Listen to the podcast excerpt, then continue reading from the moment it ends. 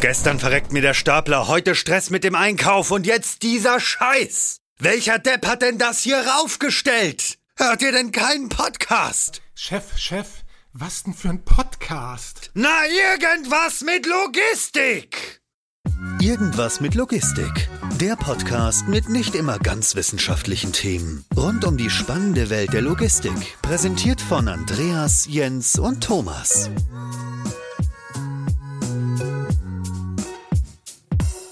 Moin, moin zur neuen Folge Irgendwas mit Logistik. Moin, Andreas. Hallo. Und dann haben wir heute dabei M&M, äh, Michael und Marco. Moin, ihr beiden. Ja, ja moin, moin, in die Runde. Ja, sehr schön. Ich würde einfach mal nach und nach euch jetzt befragen und zwar, ähm, wer ihr eigentlich seid und was ihr macht. Und gerne, Marco, vielleicht kannst du mal starten und sagen, was so dein Bereich ist, in dem du tätig bist und wer eigentlich so hinter dem äh, ersten M hier in der Runde steckt. Ja, hinter dem ersten M steckt, wie schon gesagt, der Marco, der Marco Goldschmidt.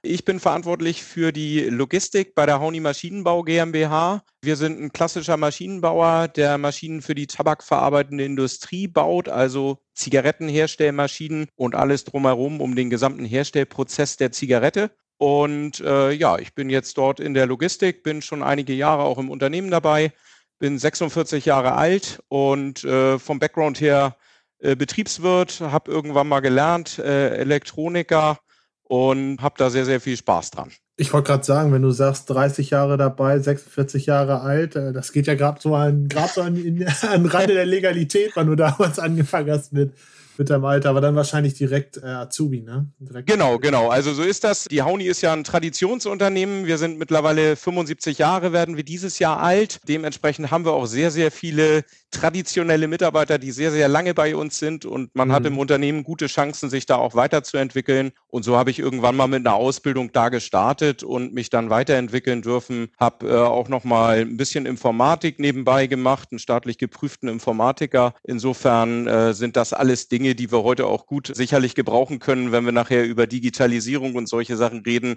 wo ja auch äh, das, was wir dann nachher sicherlich beschreiten und hören, damit zu beiträgt. Ähm, hast du vielleicht Lust, noch in ein, zwei Sätzen zu beschreiben, wie du dann aus mit diesem Background in Richtung Logistik geschwenkt bist und warum? Das hat sich so ergeben, sag ich mal. Ich bin irgendwann in Richtung Qualität abgedriftet und die Qualität gehört bei uns zur Logistik. Und, ah, wie äh, schön, Qualität abgedriftet. Ich bin in die Qualität abgedriftet. Das sage ich Nein. auch mal, wenn, wenn, wenn ich meine Arbeiten vorstelle. Da bin ich wieder in die Qualität abgedriftet. nee, es ist so, äh, dass irgendwann ja Unternehmen auch Make-or-Buy-Entscheidungen getroffen haben. Und im Rahmen dieser Make-or-Buy-Entscheidungen wurde mehr und mehr auch Qualität in Richtung Lieferanten bei uns aufgebaut und es wurden auch komplexe äh, Baugruppen zugekauft, Funktionseinheiten wie Schaltschränke etc. Und äh, da war mein Schwerpunkt jahrelang und äh, über diese Rolle bin ich dann irgendwann in die, in die Führungsrolle der Qualität gekommen und dann last but not least in die Führungsrolle der Logistik, weil die Bereiche zusammengehörig sind. Ja, danke dir, Marco, für das kurze Intro und auch für das Verständnis, wie du in die Logistik, in die Qualität abgedriftet bist. Ich hoffe ja, dass du vorher auch ein bisschen äh, Qualität gemacht hast, aber äh, ich habe es, glaube ich, verstanden. Dann würde ich direkt mal rüberleiten. Ähm, ja, zum zweiten M in der Runde. Michael, moin. Erstmal schön, dich hier zu haben und erzähl doch auch kurz mal was über dich, wo du so fachlich drin steckst. Ja, moin, auch in die Runde. Äh, super, dass ich hier sein darf. Ähm, Michael Pauli, Gründer und Geschäftsführer der Captura GmbH. Ich bin 38 Jahre alt, ursprünglich, ja, Programmierer, Softwareentwickler, also kann man sagen, viele Jahre, gar Jahrzehnte fast angestellt gewesen, bisschen im Online-Bereich und dann ganz zum Schluss auch ähm, ja in einem Unternehmen, das ein relativ verbreitetes äh, Warehouse-Management-System entwickelt hat und war da immer ja mit so ein paar Sonderprojekten, bisschen Verschlüsselung, bisschen Vermessung, Fotografie betraut und ähm, habe da wirklich erstmal richtig die Logistik kennengelernt, habe da auch wirklich Hardcore im Winter im Wareneingang gesessen, im offenen Tor, habe debuggt, habe weiterentwickelt habe da die Prozesse kennengelernt, habe auch die Leute kennengelernt, ja, und habe da so über die Jahre identifiziert, ja, dass es keine richtige Maschine gibt oder keine richtige Lösung gibt, um Gegenstände zu digitalisieren oder relativ einfach mit einem großen roten Knopf zu erfassen, zu vermessen, zu wiegen. Und ähm, ja, daraus hat sich die Geschäftsidee entwickelt und dann habe ich ähm, ja die erste Finanzierung erwirken können, zusammen mit der Hausbank und habe Captura gegründet. Das ist jetzt über fünf Jahre her. Damals habe ich halt ja sozusagen alles selbst gemacht, ja, Algorithmus, den ersten äh, Algorithmus programmiert, das erste Gerät auch gebaut mit der ersten Finanzierung, auf der ersten Messe gewesen, dann mal den ersten Kollegen eingestellt und ähm, ja, heute sind wir 13 Leute, Mechatroniker, Informatiker, Elektrotechniker, ja, und ich mache heute eigentlich noch die Post, ja. Also ich kümmere mich halt um alles drumherum Ab und zu gucken wir mal, ja, was, wie lösen wir es? Was schaffen wir an? Was ist ein sinnvoller nächster Entwicklungsschritt? So musste ich halt, ja, von dem, was ich eigentlich liebe und gut finde, operativ ein bisschen die Hand lassen und äh, kümmere mich jetzt so ein bisschen ums große Ganze und um die öffentliche Wahrnehmung, ein bisschen auch im Vertrieb zusammen mit den Kolleginnen. Ja, das ist so meine Person, meine Funktion. Dann haben wir jetzt echt eine Riesenrunde gedreht zwischen Software, Qualität, Logistik, äh, ein bisschen Beratung noch mit drin dann ist jetzt die Frage, auf welcher Ebene seid ihr denn eigentlich zusammengekommen? Was ist jetzt eigentlich der Hintergrund? Hast du, Marco, mehr oder weniger genau die Maschine, die Michael auch gesucht hat, auch gesucht? Oder wie ist da so die Story dahinter? Die Story dahinter ist halt, dass wir natürlich auch einen Webshop betreiben für unsere Kunden, für die Ersatzteile. Und äh, dort haben wir schon seit Jahren auf Produktfotografie natürlich auch begonnen zu setzen. Und unsere Fotobox, mit der wir das gemacht haben, hat irgendwann ihren Geist aufgegeben und es gab keinen richtigen Support. So, und dann haben wir uns auf die Suche gemacht nach eigentlich einer neuen Fotobox und haben da schnell festgestellt, das, was uns so richtig vorschwebt, wir sind ja ein relativ großes Unternehmen, wir wollten auch ein bisschen Support dahinter haben, wir wollten auch äh, dann einen Anbieter gerne haben, der uns eben A, diesen Support bietet und der natürlich auch uns garantiert, dass er nach Möglichkeit in ein, zwei, drei Jahren noch am Markt ist dementsprechend. Und das hat sich sehr, sehr schwierig gestaltet. Und da bin ich dann irgendwann auf Captura gestoßen, äh, die dementsprechend ja mit ihrem äh, 3D-Laserscanner, der eben diese Fotografiefunktion mit on board hat, eben so ein Produkt im Premium-Bereich natürlich hat bin auch halt ein technikverliebter Mensch und habe mir das Ganze dann auch von der technischen Seite her betrachtet. Und äh, so sind wir dann, der Michael und ich, in den Dialog gekommen und äh, sind dann am Ende so weit gekommen, dass wir jetzt so ein Gerät auch mittlerweile bei uns stehen haben. Ganz spannender Satz, den du dabei gesagt hast, war, war für mich, dass jemanden gesucht hat, der in, in fünf Jahren auch noch dabei ist. Jetzt habe ich mit Hauni ein traditionelles Unternehmen, ähm, das, das jetzt irgendwie dieses Jahr 75 Jahre alt wird oder nächstes. Und auf der anderen Seite dann ein Start-up, ähm, würde ich, würde ich mal sagen. Wie ist denn da die Konstellation eigentlich so richtig zusammengekommen? Ist nicht eigentlich grundsätzlich, was man sagt, naja, die traditionellen Unternehmen tun sich vielleicht auch mit den ganz jungen Startups vielleicht ein bisschen schwer und tendieren dann doch eher zu den etwas älteren Unternehmen, um, um Gleiches mit Gleichem zu gesellen. Wie ist, wie ist da deine Erfahrung, Marco? Ja, also da, da sind wir absolut äh, gegen den Strom unterwegs an der mhm. Stelle, mhm. weil wir sowohl bei Hauni äh, sehr, sehr viel Wert auf Digitalisierung, auf neue Technologien legen und auch bei Körber, was ja unser Dachkonzern ist, die Körber AG, ja. äh, die ja auch äh, sehr, sehr stark im Bereich Digitalisierung unterwegs ist. Da haben wir sogar eine eigene Sparte für Digitalisierung. Das heißt, wir machen ganz, ganz viel mit Startups, in Startups selber, haben selber auch Startups. Äh, das heißt, wir haben da eigentlich keine Berührungsängste an der Stelle. Und äh, wichtig ist, glaube ich, das Produkt am Ende. Wichtig ist das Produkt und eben, was dahinter steht und die Vision, die dahinter steht. Und äh, so ist es ja generell bei digitalen Dingen. Wir wissen alle noch nicht, wo wir in fünf oder zehn Jahren stehen. Und ganz spannend ist halt diese Reise zu beobachten und vor allem mitzugestalten. Hm. Du hattest gerade gesagt, dass das Produkt eigentlich das Wichtige ist und, und die Vision. Vielleicht können wir an der Stelle so eine kleine Runde drehen und sagen, Michael, wie pitcht ihr denn eigentlich grundsätzlich euer Produkt, neben dem, was du uns schon erklärt hast, dass es einen großen roten Knopf gibt, der alles erfasst?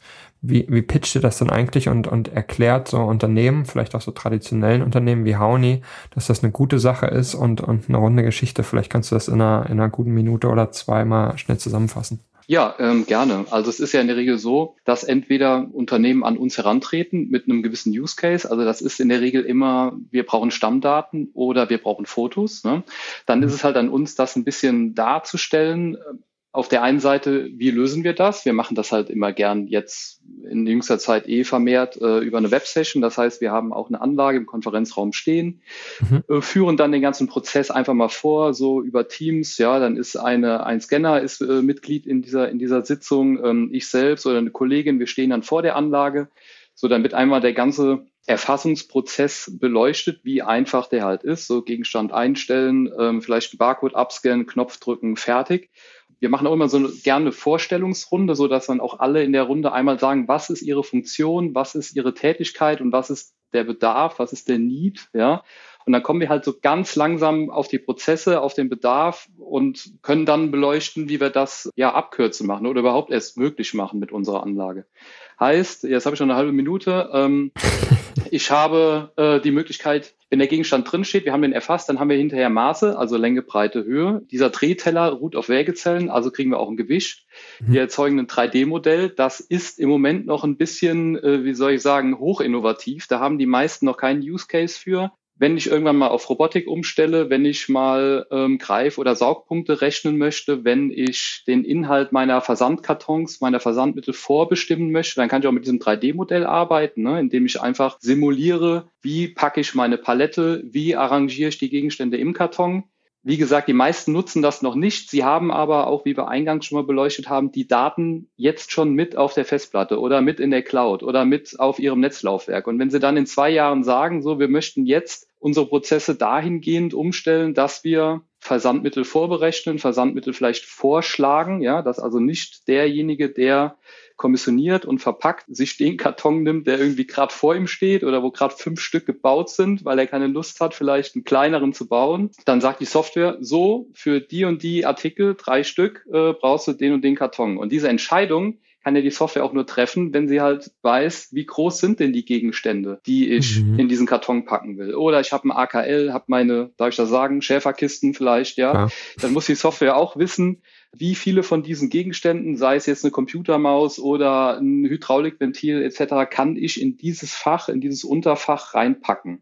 Mhm. Ich kann halt überlegen, welchen Versandtarif nehme ich, ja, wie verschicke ich es. Und das sind halt so diese kleinen die kleinen monetären Stellschrauben, auch messbaren Stellschrauben, ja, wie es sich halt rechnet, Daten einzusetzen, zu erfassen und einzusetzen. Zwei Fragen habe ich dazu. Dazu direkt mal die erste Frage ist, wenn ich jetzt diesen, diesen Scanner mir anschaue und der macht auch Fotos und Gewicht und Artikel Richtig. Geodaten und noch viele andere Sachen, die du, die du aufgezählt hast. Was ist denn eigentlich das Abfallprodukt, das einfach so nebenbei entsteht? Oder, oder sind das zwei komplett separate Paar Schuhe, die man dann einfach in einer Maschine zusammenfasst. Also das Thema Foto und das Thema Geodaten. Entsteht das Foto einfach so, weil ich das Ding ja eh, ähm, den, den Artikel eh in dieser Maschine habe? Oder messe ich eigentlich die Geodaten aus dem Foto aus? Wie funktioniert das? Es ist so, ja, historisch, genau. Wir kommen aus der Logistik, ich komme aus der Logistik und die Idee war einfach zu vermessen und zu wiegen. Und dann hat halt so der erste Kunde, der erste Partner mal gesagt, ja Mensch, ihr habt doch Licht drin, ihr habt doch Kameras drin, lasst doch mal die Laser aus. Macht doch einfach mal mach doch mal ein Foto, vielleicht kann man das auch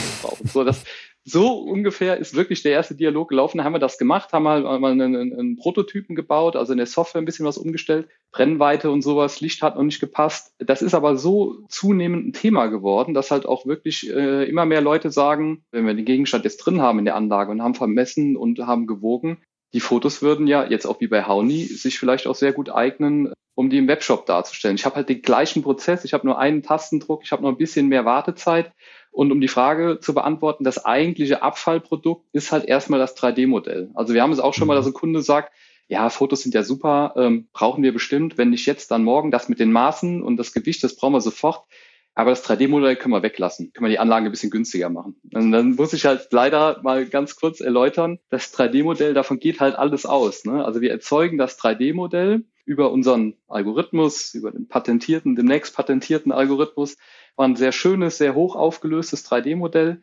Und diesen sogenannten digitalen Zwilling, den vermessen wir dann. Ja, da legen wir eine Box drumherum, dann gucken wir, wie hoch ist das, wie breit ist es, äh, wie lang ist das, schreiben das in die Datenbank.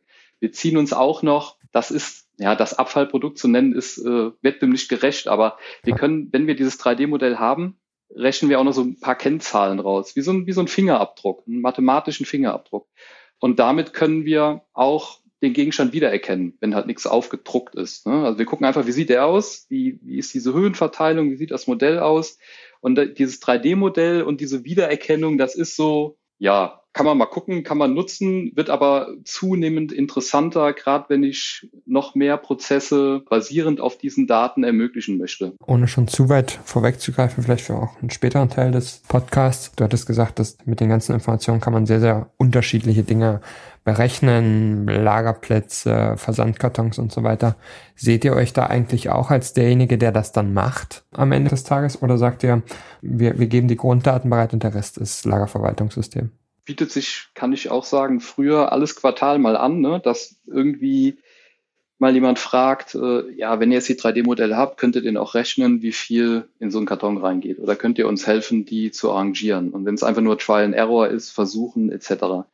Da muss ich sagen, das muss ich auch erst lernen, aber die Fokussierung auf das, was wir halt können ne, und was auch Unternehmenszweck ist, nämlich die Daten zu erzeugen, die Daten sehr schnell, qualitativ hochwertig und reproduzierbar zu erzeugen. Da sehen wir unseren Fokus. Das hatte auch schon mal zur Konsequenz, dass wir vielleicht auch lukrative Dinge, perspektivisch lukrative Dinge ablehnen mussten, es ist aber so, man kann sich dann halt beliebig verrennen. Ja? Also dann mhm. machen wir hier noch eine Simulation mehr und hier noch eine Visualisierung mehr und so weiter. Wir machen die Daten, das machen wir ordentlich, das machen wir, glaube ich, auch ne, ganz gut, besser als die meisten, sage ich mal ganz vorsichtig. Und dabei bleiben wir aber auch. Das, da ist aber auch noch genug Luft, das auszubauen. Ne? Sei es jetzt, dass wir die Bilder auslesen und dann nicht nur hinterher als Stammdatum stehen haben, Länge, Breite, Höhe und Gewicht, sondern es ist ein Forschungsprojekt, dass wir auch Inhaltsstoffe auslesen. Also wir machen ja sehr schöne Fotos, Fotos von allen Richtungen. Also das sind so 360 Grad Fotos. Da kann man halt sagen, wir machen 36 Stück auf einer Runde oder, oder nur vier. Ja, dann haben wir auf jeden Fall den Gegenstand von allen Richtungen abfotografiert. So, und dann arbeiten wir jetzt an einem Feature, wo wir über diese Fotos rüber arbeiten und dann zum Beispiel sagen, wie viel Kohlenhydrate haben wir denn drin? Ist jetzt nicht so ein Hauni-Case, ne? aber wenn man jetzt mal für, weiß ich nicht, eher so Lebensmittel, Drogerie spricht, wie viel, ähm, wie viel Kohlenhydrate habe ich drin, Parabene, ja, nein und so weiter. Ne? Also dieses, diese Idee der Datenerzeugung und der ganzheitlichen Erfassung, da sehen wir schon noch Raum, äh, ordentlich zu forschen und halt zu gucken, ja, dass da, wo wir ist, vorne bleibt sozusagen. Ich ja? frage mal wirklich ganz, ganz dumm rein. Wie kann ich bei einem, bei einem Lebensmittel erkennen, wie viel Kohlenhydrate da drin sind? Geht das ja? Weil es draufsteht. Genau. Ach so, über, über eine OCR-Technologie. Okay, ich dachte, richtig, richtig. ich, ich habe vielleicht noch weiter in die Zukunft gedacht. Vielleicht, vielleicht stelle ich dann irgendwie ein Stück von irgendwas den rein. Star Trek, den Star Trek Scanner. Ne? ja, genau. Das, deswegen war ich total lost. Okay, liefern aber, die Daten für den Replikator, richtig. Ja, ich, ich Nein, also es ist ja, wie du sagst, ne? OCR mhm. gibt's ja schon seit 100 Jahren gefühlt ja. äh, ganz gut für eingescannte DIN A4-Blätter. Nicht so einfach für perspektivische ähm, Betrachtung, ne? wenn ich jetzt so schräg auf so ein Müsli drauf gucke mhm. oder so. Und das macht's dann halt aus. Ne? Okay. Also, dass wir erst erfassen, dann auslesen und das dann alles über Schnittstellen, über Exporte dem Kunden bereitstellen. Und so kann halt ein Kunde dann ja die vielen Personen, die er eigentlich angestellt hat, um äh, Inhaltsstoffe abzutippen und in seinem eigenen ERP etc. Stammdatenverwaltung aktuell zu halten. Das machen wir dann mit diesem Knopfdruck mit sozusagen. Gerade solche Sachen halte ich auch für spannend, gerade wenn man beispielsweise auf das Thema MHD guckt, was uns immer wieder ja bei Klebstoffen, bei Chemikalien und solchen Sachen begegnet. Ne? Und äh, da kann man natürlich solche Technologien auch nutzen, um dann halt dementsprechend die Stammdaten dafür zu erzeugen, eine gewisse Chargenverwaltung zu erzeugen. Und äh, zu diesem Thema, was wir eben hatten, äh, wo seht ihr euch? Seht ihr euch eher in der Erfassung oder seht ihr euch halt auch in diesem Gesamtkonzept drin? Dahinter steht ja in der Regel, so ist es bei uns jedenfalls, ein großes ERP-System, wo die Daten reingehen. Ja. Und äh, dieses ERP-System ist am Ende auch die Auftragsverwaltung für beispielsweise Sachen, die wir versenden, für Kartonagen, die wir packen. Das heißt, äh, da muss man dann immer gucken natürlich. Äh, sicherlich kann man sich da auch austauschen, wie geht sowas, wie kriegen wir das raus. Aber ich glaube, das ist immer ein mittelschweres Projekt, dann auch im Unternehmen solche Daten eben nutzbar machen, zu machen. Aber das Primäre ist erstmal, diese Daten, glaube ich, auch zu erfassen, sie zu haben und gerade auch diese Reinheit in der Datenqualität zu erzeugen. Denn äh, wir haben auch vor zwei, drei Jahren haben wir ein großes Stammdatenprojekt bei uns gestartet und haben halt auch festgestellt, dass bei unseren aber 100.000 Artikelstämmen ganz, ganz viele Differenzen drin sind, ganz viele Unreinheiten drin sind. Und wir sind halt auch äh, gerade in Themen wie Abmessungen und solchen Sachen nicht überall durchgängig gut gewesen. Und gerade da kann so ein Gerät natürlich zu beitragen, eine wesentlich bessere Reinheit in den Artikelstammdaten zu erzeugen. Ne? Ist es denn so, wenn du sagst, bessere Reinheit in Artikelstammdaten? Ich habe auch immer noch so ein bisschen im Hinterkopf dieses 3D-Modell und potenzielles Greifen von Robbys. Erfasst ihr die Daten erstmal gemeinsam und dann guckt mal, was damit passiert oder kriegt ihr direkt auch Ergebnisse, beispielsweise Optimierungspotenziale, was Kartonage angeht? Ähm, anhand des Systems oder müsst ihr da noch ein bisschen selber Gehirnschmalz reinstecken? Na, wir nutzen es jetzt ja auch am Anfang erstmal sehr rudimentär. Das heißt, unser erster Use Case ist das Thema Foto, Foto für den Webshop, Foto dann auch für unsere Kommissionierung natürlich im Lager, was wir parallel dann auch anzeigen, äh, dass der Kommissionierer auch sieht, welchen Artikel soll er dementsprechend ticken. Das ist der erste Use Case. Parallel sind wir halt jetzt bei in der Erfassung eben dieser 3D-Modelle, der weiteren Stammdaten wie Gewicht, wie Abmessungen, Volumen etc. pp.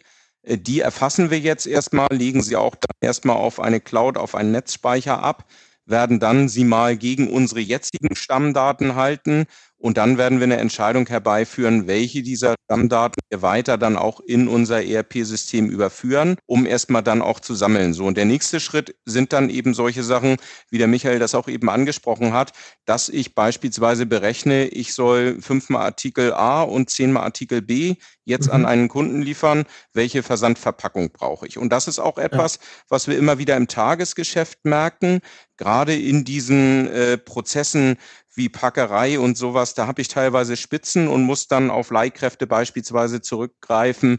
Und äh, die sind dann recht unerfahren, die bekommen dann 20, 30, 40 Artikel im Moment an ihrem Packereiarbeitsplatz bereitgestellt. Und dann ist die Challenge, nimm dir einen Karton und packt das eben in diesen Karton. Und am Ende soll er nicht zu klein sein. Und wir wollen auch nicht äh, 50 Liter Luft durch die Weltgeschichte schicken, äh, für die wir dann Volumen bezahlen dementsprechend, wenn es Luftfracht ist.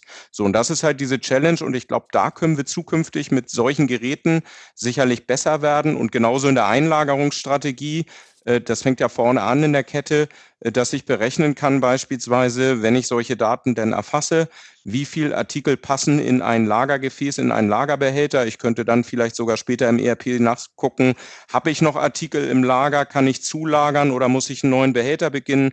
Also all solche Dinge sind natürlich total interessant. Sicherlich ist der Weg dahin, das umzusetzen, äh, kein einfacher, weil das sehr, sehr viele Parameter sind, die man da natürlich bei bedenken muss. Und deshalb muss es aus meiner ja. Sicht Step by Step sein. Ne? Meine Frage, wenn ihr genau dieses äh, so angeht, wie ihr es angeht, Step by Step und auch mit diesem initialen ähm, Case, sag ich mal, wie bewertet man denn so etwas kontinuierlich, gerade wenn es ein neuer Case ist, kontinuierlich auch auf äh, ökonomischer Basis, ob es jetzt sinnvoll ist oder nicht?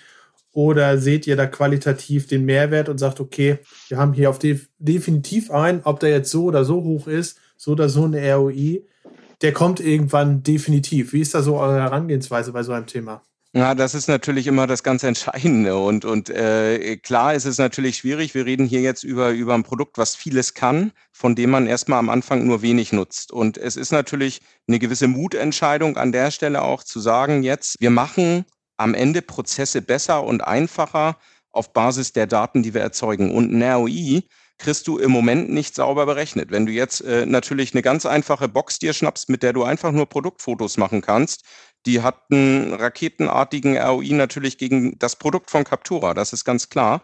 Aber ich glaube, das, was am Potenzial in dem Captura-Produkt steckt, ist ein ganz erhebliches. Und das müssen wir halt irgendwie nutzen. Also es ist schon ein gewisses Wagnis natürlich, was wir da mhm. an der Stelle eingehen. Und äh, wir wollen aber digitalisieren. Und das ist eben genau das, wofür auch Hauni steht und wofür auch Körber dann an der Stelle steht. Wir mhm. wollen wirklich an dieser Digitalisierung teilhaben, sowohl im eigenen Unternehmen als auch natürlich für unsere ganzen Kunden weltweit. Das heißt, unsere ganzen Maschinen wollen wir natürlich auch dementsprechend mit einbeziehen, die wir beim Kunden draußen haben und bieten dort auch eine digitale Plattform für digitale Produkte an. Jetzt hast du natürlich sehr gut äh, die Business Case Thematik beantwortet. Die zweite Frage, die sich bei so einem Projekt oder Produkt immer stellt, ist die Zeit vom Start bis zu irgendwelchen Ergebnissen. Ich habe jetzt schon verstanden, das geht in mehreren Runden, auf mehreren Ebenen, Stück für Stück, Step by Step nähert ihr euch immer weiter ähm, dem großen Ganzen an, sag ich mal. Mhm. Ähm, auch da, wie geht ihr da miteinander um? Ähm, Gibt es die Möglichkeit, sich dort irgendwelche Meilensteine zu definieren oder ist das wirklich ein reines Learning und ihr äh, gesteht euch dieses Learning auch zu und die entsprechende Zeit? Wie macht man sowas? Na, wir, wir haben natürlich einen Projektfahrplan in gewisser Form. Und diesen Projektfahrplan äh, haben wir in erster Form mit dem Milestone versehen, Webshop-Fotos äh, mhm. zu präsentieren. Den haben wir äh, sofort erreicht, eigentlich mit Aufstellung der Box. Und im ja. Betriebnahme der Box war der erreicht. Äh, jetzt sind wir bei, wirklich äh, die Fotografie dann auszurollen, auch in unserer gesamten Kommissionierung. Da haben wir Teilbereiche ja. des Lagers fertig. Äh, beziehen jetzt weitere Teilbereiche ein. Und der nächste Step ist dann im Grunde genommen die Stammdaten, die im Hintergrund geschrieben werden. Die werden wir jetzt sichten in den nächsten Wochen, werden sie abgleichen zu unseren eigentlichen Artikelstammdaten und werden dann wieder die nächsten Milestone Entscheidung, welche Stammdaten übernehmen wir. Und darauf werden wir dann immer weiterführend aufbauen und werden dann gucken, welche Prozesse können wir jetzt als nächstes angehen, wo ist auch für uns der beste Return on Invest dabei, wenn wir welchen Prozess dann verändern. Ne? Hm. Wie habt ihr denn bisher Stammdaten erfasst? Ist das was, was ihr vom Lieferanten bekommt? Ist das was, wo ihr im Wareneingang dann den Zollstock rausgeholt habt? Oder was ist denn der Benchmark, den die, den die Maschine in dem Fall eigentlich, eigentlich schlagen muss? Also mit dem, mit dem Zollstock sind wir immer relativ schlecht umgegangen. Deshalb haben wir gerade, äh, was Größe und Abmessung angeht, sind wir relativ schlecht unterwegs. Das müssen mhm. wir uns eingestehen. Äh, wo wir sehr gut unterwegs sind, ist beispielsweise mit dem Gewicht, weil das brauchen wir logischerweise auch für den Versand und für die Verzollung auf jeden Fall. Mhm. Äh, dementsprechend dort haben wir eine Wiegefunktion uns eingebaut. Das heißt, immer wenn ein Material neu kommt und nicht gewogen ist, wird der Mitarbeiter im Wareneingang aufgefordert, dieses Material zu verwiegen. Mhm. Also da haben wir automatisierte Transaktionen auch für, äh, die man natürlich dann ablösen kann sag ich mal, und, und gegen dieses Captura-Gerät dann am Ende ersetzen kann. Im Moment haben wir das Captura-Gerät aber hinten in der Kette stehen, weil unsere größte Herausforderung erstmal ist, den Webshop so weit zu pushen mit Fotografien, äh, dass wir gesagt haben, wir stellen das Gerät jetzt erstmal ins Lager, um dort die Sachen, die im Lager liegen, auch wirklich abzufotografieren. Zukünftig wollen wir es irgendwann in die Wareneingangskette einbinden, so dass wir immer dann abfragen, habe ich schon ein Foto von dem Artikel, der Wareneingang hat oder habe ich keins? Und wenn ich keins habe, stecke ihn rein in die Box. Genau, das ist auch der perfekte Aufstellort. Also das empfehlen wir auch immer, Wareneingang, ne? egal ob es jetzt ein Bestandsteil ist oder ein Teil, das zum ersten Mal reinkommt, von dem vielleicht auch nur die Artikelnummer bisher im System existiert, ganz vorne im Prozess erfassen. Dann habe ich alle Daten und dann ist es auch, ähm, da kann halt nachgelagert alles laufen. Wir übertragen das dann ins Zielsystem, ins WMS, ins ERP mit einer gewissen Frequenz. Das kann je nach Prozessen oder je nachdem, für was die Daten benötigt wird, einmal nachts sein oder einmal am Tag. Das kann aber auch, haben wir andere Kunden, da übertragen wir alle 15 Minuten oder alle fünf Minuten weil zum Beispiel ein Teil im Wareneingang reinkommt, dort vermessen, gewogen werden muss und 30 Minuten äh, mit einer anderen Sendung den Warenausgang wieder verlässt. Und mhm. in dem Warenausgang brauche ich dann halt für Versandmittelbestimmung, Versandtarif auch die Daten wieder. Ne? Also das ist, kann man einstellen, machen wir immer vom Prozess ein bisschen abhängig. Was vielleicht noch wichtig ist zu erfassen oder zu, zu, zu formulieren, ist, dass ähm, auch bei Hauni ja jetzt alles schon erfasst ist oder erfasst wird und man sich mit diesem Ausrollen der Prozesse, die angepasst werden oder die optimiert werden, ich will jetzt nicht sagen, kann man sich alle Zeit der Welt lassen, aber man muss sich jetzt nicht Gedanken machen, ja, jetzt habe ich, äh, weiß ich nicht, 5000 Teile erfasst, 10.000 Teile und ähm, jetzt wollen wir aber auch die Maße berücksichtigen oder das Gewicht mhm. berücksichtigen. Es gibt halt immer so einen kompletten Datensatz mit Fotos, mit Maße, mit Gewicht, die legen wir ordentlich ab, die bereiten wir auch so auf, dass sie möglichst elegant ins Zielsystem reinlaufen, ohne dass auf Kundenseite noch viel programmiert werden muss. Und wann ich die dann nutze oder erstmal qualifiziere und dann auch nutze, mich zur Nutzung entscheide, das obliegt dann dem eigenen Fahrplan und auch den eigenen Ressourcen. Ne? Da muss man ja auch mhm. immer jemanden frei machen, tageweise, stundenweise, der sich dann äh, darum kümmert und den Hut anbehält sozusagen. Ja, ist es eigentlich so, dass ich immer ein übergeordnetes System brauche? Äh, oder kann ich das auch meinetwegen in eine Excel-Datei schreiben lassen und die Fotos separat ablegen lassen und that's it? Wie, wie ja. ist das? Also die Integrationstiefe, nenne ich das mal, die ist mhm. beliebig. Also wir haben einmal die Möglichkeit, das Ding komplett als Insel zu betreiben. Also heißt, wir fahren das beim Kunden ins Lager. Das Einzige, was wir brauchen, ist eine Steckdose. Und dann mhm. macht die Anlage, was sie soll. Da ist recht viel Speicher drin, also mehrere Terabyte. Ähm, dann können wir auf dem System die Daten so ja, aufbereiten, wie der Kunde es braucht. Ein Ordner mit Bildern, ein Ordner mit Modellen, vielleicht eine CSV, wo die Maße, wo die Stammdaten drinstehen. Mhm. Und dann kann, das ist natürlich jetzt im Zuge von Digitalisierung und Stabilität, Prozessstabilität, das ist nicht optimal, aber dann kann zum Beispiel einmal die Woche einer mit einer Wechselfestplatte vorbeikommen und kann sich dann Batch Daten runterkopieren. So, das mhm. ist das eine Extrem. Das andere Extrem ist, ähm, die Anlage kann über eine REST API angesteuert werden, also so wie halt normale Web Services, Webdienste ja. äh, funktionieren. Wir bringen selbst eine grafische Benutzeroberfläche mit, die kann man aber auch weglassen und dann könnte man auch der Anlage aus dem ERP, aus dem WMS heraus, baut sich einen eigenen Dialog. Und wenn die Software imstande ist, einen REST-API-Call, also so einen Aufruf zu tätigen, dann kann ich mir sogar in meiner eigenen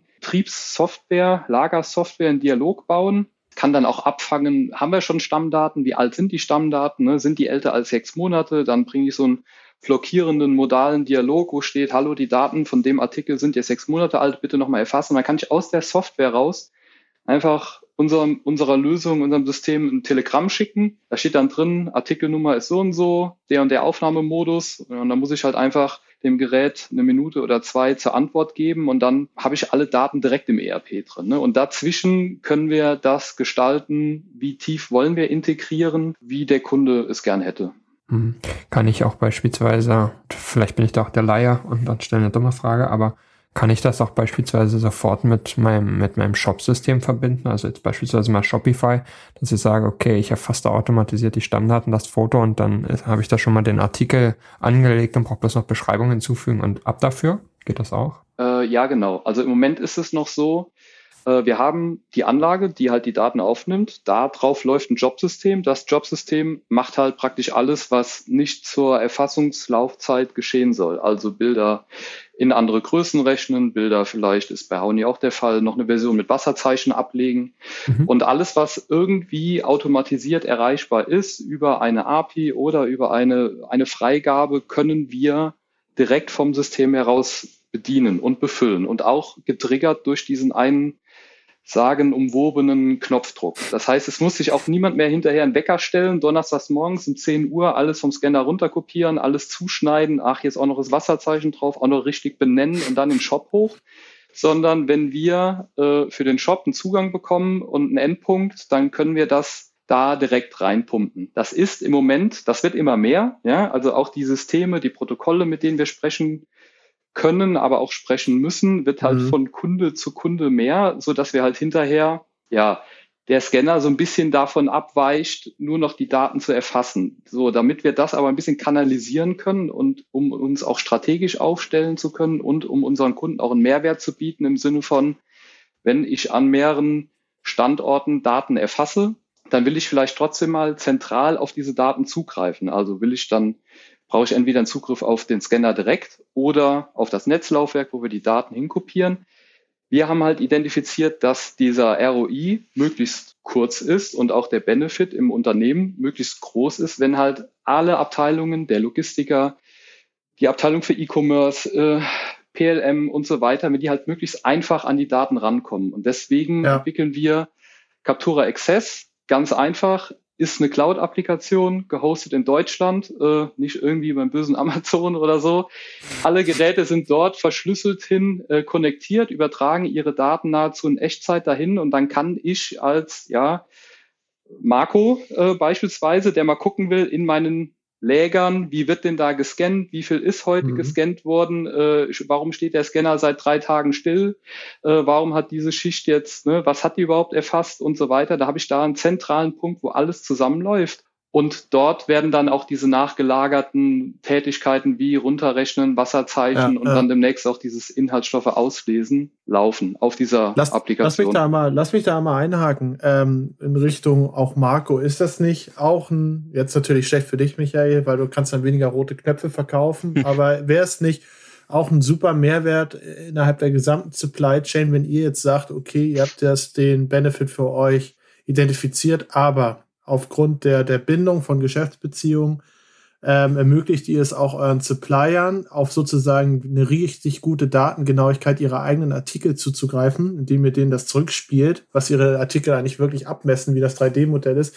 als auch auf potenzielle Kunden, dass ihr das sozusagen nicht nur dann die Maschine, nicht nur das Produkt weitergebt, sondern zusätzlich auch wirklich eine definierte Größe, eine definierte äh, Darstellung und so weiter, ist das was, was man als Service, als Benefit nach vorne und nach hinten in die Supply Chain mit reinspielen könnte aus eurer Sicht?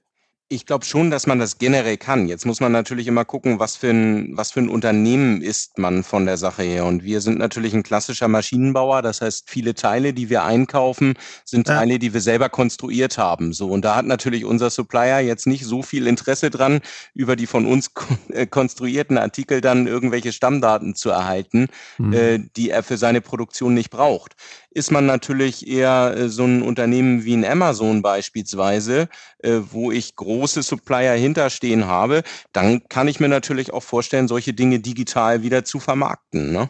Aber bei uns glaube ich, äh, da wir eine sehr hohe Vielfalt an verschiedenen Suppliern haben und wir haben eben auch ein extrem breites Teileportfolio und recht geringe Stückzahlen, halte ich das für nicht so interessant. Aber generell ein sehr guter Gedankengang. Ja, auch sowas würde sicherlich gehen. Dann vielleicht an dich die Frage, Michael. Ist das was, was ihr beispielsweise als so kleinen Soft-Fact äh, noch mit anbietet, wenn ihr sagt, okay, hier und hier, du kannst auch theoretisch einen super Mehrwert an deinen Kunden oder an deine Lieferanten damit bieten? Ja, ist also darüber sprechen wir tatsächlich, also haben wir auch schon gesprochen. Ne? Also ja. es ist schon so, dass der eine oder andere Kontraktlogistiker, mit dem wir, ich sag mal vorsichtig im Gespräch sind, ähm, jetzt nicht nur das Picken und nicht nur das Einlagern und den Versand so als Prozess identifiziert hat, der vielleicht ein paar Cent bringen kann, sondern auch die Datenerzeugung und die Bereitstellung. Und um das auch mhm. jetzt mal mit einem Satz abzufrühstücken, das gehen wir mit und das sehen wir halt auch. Also klar ist die Stückzahl der verkauften roten Knöpfe, sprich der Anlagen, äh, ist halt vielleicht eine Zahl, ja, auf die man gucken kann. Wenn wir aber, wie soll ich sagen, in vielen Unternehmen, in vielen Prozessen, also wenn wir eine, eine stabile Durchdringung haben und in vielen Bereichen unsere Technik, unsere Daten Enabler wird oder Beschleuniger wird, dann sehe ich das halt strategisch als wesentlich wichtiger an, als jetzt kurzfristig, weiß ich nicht, vielleicht einem doch noch ein Gerät zu verkaufen, der aber von jemand anderen etwas hätte beziehen können, ne? mal von der Arbeitszeit abgesehen. Dann wird halt der gleiche Gegenstand in Hamburg gescannt, in Köln gescannt und in München gescannt, ja, ob es jetzt konzernübergreifend ist oder irgendwo exakt, die, exakt. Lieferant Wie oft passiert das? Jetzt ja, ernsthaft, wie, wie, oft passiert das, dass, dass dasselbe Teil, dieselbe, weiß ich nicht, äh, eingepackter Schuhkarton mit einem Zollstock an verschiedenen ähm, Punkten der Supply Chain manuell abgemessen wird und jedes Mal kommt was anderes bei raus. Ja? jetzt mal ganz ehrlich. Ja, das oder man muss das ist eigentlich der absolute Mehrwert, wenn man eure, euren Ansatz sogar nochmal ähm, firmenübergreifend Supply Chain über oder zu, entlang der Supply Chain sieht, finde ich. Ja, es ist natürlich auch immer ein, ein Legal-Thema, ja, also gerade wenn man Maschinenbauer ist, klar, das hat der Marco ja. jetzt, ja, da gibt es überhaupt nichts dran zu rütteln. Wenn ich mir was ausgedacht habe, wenn ich einen Teil konstruiert habe, dann will ich halt nicht, dass irgendwer anderes davon Fotos und 3D-Daten bekommen. Ne? Das ist ja Worst Case sozusagen. Aber je nachdem, ja. was es für ein Teil ist, woher es bezogen wird, gibt ja auch ganz oft den Case, dass irgendwer ein Teil, ne, sage ich mal, aus Asien bezieht, außer einer Artikelnummer hat er nichts und das Teil dann Container voll auf dem Hof stehen. Wenn der das dann halt einmal erfasst, ich sag's mal übertrieben, für den deutschen Markt und dann halt allen, die danach kommen, allen Resellern und so weiter bereitstellt, ja, wiederum, klar, könnte ich jetzt auch irgendeinem Reseller noch eine Anlage mehr verkaufen, aber wir wollen, wie soll ich das sagen? So unser Plan ist die Vermessung der Welt. Ja, also mhm. alles, was nicht irgendwie Google Street View, was groß ist, was irgendwie gesehen werden kann vom Auto, jedes Teil, das irgendwie mal existiert, kann, soll perspektivisch irgendwann mal branchenübergreifend mhm. in unseren Anlagen gestanden haben, dadurch erfasst worden sein und dann kann man sich halt mal selbst überlegen, wenn alles mal digital da ist, wie fantastisch ja, Prozesse sein können und auch neue Ideen, die daraus mhm. resultieren. Kann das nicht eigentlich auch ein Ansatz sein? Vielleicht habt ihr euch auch mit dem Ansatz schon beschäftigt, dass man einem Unternehmen sagt, die Maschine kostet dich vielleicht gar nichts, aber die Artikelinformationen, die du sammelst, die, die übermittelst du an uns und wir nutzen diese Daten meinetwegen auf ERN bezogen und stellen die anderen bereit als, als quasi Datenplattform damit man eigentlich in Zukunft gar nicht mehr scannen muss, sondern damit man einfach sagen kann, ach ja, ja, mit dem ERN-Code kann man die Daten da ziehen. Ja, das ist also tatsächlich ähm, kein neuer Gedanke. Äh, mhm. es ist natürlich ein recht, wie soll ich sagen, recht liberaler, innovativer Gedanke. Mhm. Es scheitert ganz oft immer noch so ein bisschen an dem, na, das ist ja eigentlich meins und dann habe ich aber, ja. ich sag's mal, dann habe ich hier die Scanarbeit und der andere ja, ja. verkauft's oder so. Da musst du dich ein bisschen an die Geschichte orientieren. Du hast gerade ja Vermessung der Welt gesagt. Die Engländer sind ja vor 120, 30 Jahren auch einfach durch die Gegend gefahren, haben einfach alles gemessen. Ne? Haben auch nicht gefragt, ob sie dürfen. das Buch, ne? genau. Ist im Plan, sprechen wir auch immer mal wieder an, wenn wir da das, die Option sehen. Es gibt ja auch, sagen wir, die ein oder anderen Firmen, die der, wo Datenhandel sozusagen der Geschäftszweck ist, ja, Bereitstellung von Fotos, Bereitstellung von Maßen und so weiter. Da sind wir auch im Dialog. Das ist ganz oft aber auch nur ein Monolog. Ich weiß es nicht, woran es liegt, ob wir zu klein sind, zu innovativ, zu ne, nicht nur auf Stückzahl Geräte gucken, sondern aufs große Ganze. Wahrscheinlich muss man da auch erstmal an den richtigen kommen. Ich sag mal, diese ganzen äh, G-Tins und OEM-Nummern und so, die sind ja verbreitet. Das ist ja auch ein super Schlüssel. Ja, also wenn man halt mal zentral irgendwo Daten hinterlegt, egal ob es bei uns oder bei jemand anderem, ja, und darunter den Datensatz über diesen Schlüssel aufrufbar macht und auch über eine gewisse, wie soll ich sagen, Lizenzierung nutzbar macht, dann kann das halt schon ein Weg sein. Da hat der was von, der die Maschine gekauft hat, da hat der was von, der die zwei Minuten davor gewartet und gescannt hat. Da hat aber auch der was von, der sich nicht hätte die Maschine, dann nicht die Maschine gekauft hat und nicht die zwei Minuten gewartet hat, weil er vielleicht irgendwie nur ein paar Cent bezahlt dafür. Ne? Also ich sehe das schon, da kann auch jeder was von haben, aber das ist wahrscheinlich einfach da muss man mal drüber reden mit ja, dem richtigen erst, Partner. Erst, erstmal ist man ja an der Stelle noch tatsächlich häufig in der Kette, dass man sagt, Daten sind überhaupt wichtig und, und erfasst die mal. Ähm, das ist ja noch, Richtig, das ist ja noch zehn Schritte, Exakt, da ist man ja noch zehn Schritte ja. von entfernt, um den Leuten zu sagen. So. Wie, wie, wie funktioniert eure Anlage denn eigentlich mit Papier? Das wäre so eine Frage, die ihr bestimmt auch richtig oft gestellt kriegt. Also wenn, ja. Wenn wir, ja, wenn wir Richtung missionarisch denken, ich meine, so. extrem viel, wenn ich mir überlege, äh, wie oft ich schon gesehen habe, wie Geodaten erfasst werden. Oft ist es so beim initialen Aufnehmen, habe ich schon gesehen, einfach auf das Etikett Länge, Breite, Höhe geschrieben wurde. So, und irgendwann bei irgendeiner Inventurmaßnahme wurde es dann übernommen. All sowas schon. Deswegen, also, ich wollte nicht nur sagen, dass ihr zehn Schritte weiter seid als viele andere, auch ihr bei, bei, bei Hauni natürlich, Marco, indem ihr mit solche Richtung geht, mhm. sondern vielleicht sogar 100 Schritte. Mhm. Ja. So richtig. Na, wichtig ist, glaube ich, erstmal, dass man dieses Stammdatenthema für sich auch erkennt, weil viele Unternehmen betrachten das ja sehr sträflich. Haben wir auch früher mal gemacht, aber gerade das ist der Schlüssel am Ende, um dann halt auch digitale und vereinfachte Lösungen und Prozesse darauf aufzubauen. Ne? Also es ist, es ist ein Luxusproblem. Ne? Das ist jetzt vielleicht ein bisschen komisch, wenn ich das sage. Ähm, es kann halt ohne Stammdaten läuft der Laden halt auch. Ne? Also das äh, sagen auch viele, sehen auch viele und da ist dann halt auch ganz oft der Punkt, ja, warum soll ich denn so viel Euro und Zeit äh, in Prozessveränderungen in die Maschine investieren? Es ist halt so, wenn man halt mal drauf gekommen ist, dass das einen Mehrwert bringen kann, hinten raus kann es sich schon rechnen. Das haben wir ja jetzt eingangs schon ein bisschen beleuchtet. Es gibt halt so harte Faktoren. Ne? Ich spare am Versand, ich äh, habe mehr einzulagern oder kann, kann, kann mein Lager dichter packen, ne, weil die Software weiß, wo mehr reinpasst. Es gibt aber auch Faktoren, die sind nur schwer in Zahlen auszudrücken. Also was so mhm. Prozessqualität, Kundenzufriedenheit, ja, wie will ich das denn in Euro ausdrücken? Ich kann ähm, exakt. Ich kann mal, also ich habe es ja in, in der Vorbereitung zu dem Podcast, habe ich schon mal angerissen, so ein Stück. Ich versuche es mal sehr allgemein zu halten. Wir haben einen Kunden, der stellt Maschinen her. Diese Maschinen werden auf Baustellen das benutzt. Hauni. Nein, nein, nein, nein, nein, um Gottes Willen, das ist nicht Hauni, das ist nicht Hauni. So. Ähm, diese Maschinen werden auf Baustellen benutzt. Und diese Baustellen, die laufen 24-7. So, und dann hat dieser Kunde einen Fall gehabt, natürlich bevor er eine Captura-Maschine angeschafft hat, hatte dieser Kunde den Fall, sein Kunde ruft an, hier Maschine, wir haben einen Defekt, wir brauchen ein Ersatzteil. So. Nachts um halb drei, der Bereitschaftslagermitarbeiter äh, geht ins Lager, packt dieses Teil ein und weil es wirklich kritisch ist und wirklich jede Stunde Stillstand richtig Kohle kostet, ruft der Kunde ein Taxi, gibt dem Taxifahrer das Päckchen und schickt den nach Paris. Ja, dann fährt mhm. er mitten in der Nacht nach Paris, äh, liefert dort auf der Baustelle dieses Teil ab, die machen das Päckchen auf, ey, und dann fehlt ein Teil. Dieses Kit, dieses, was da kaputt war, diese Komponente bestand aus drei Teilen und durch eine Verkettung von ähm, es war kein Bild da, es war derjenige hatte nicht, äh, weiß ich nicht, hat noch nicht so viel Erfahrung, was den Produktbereich angeht, der gepackt hat und so weiter.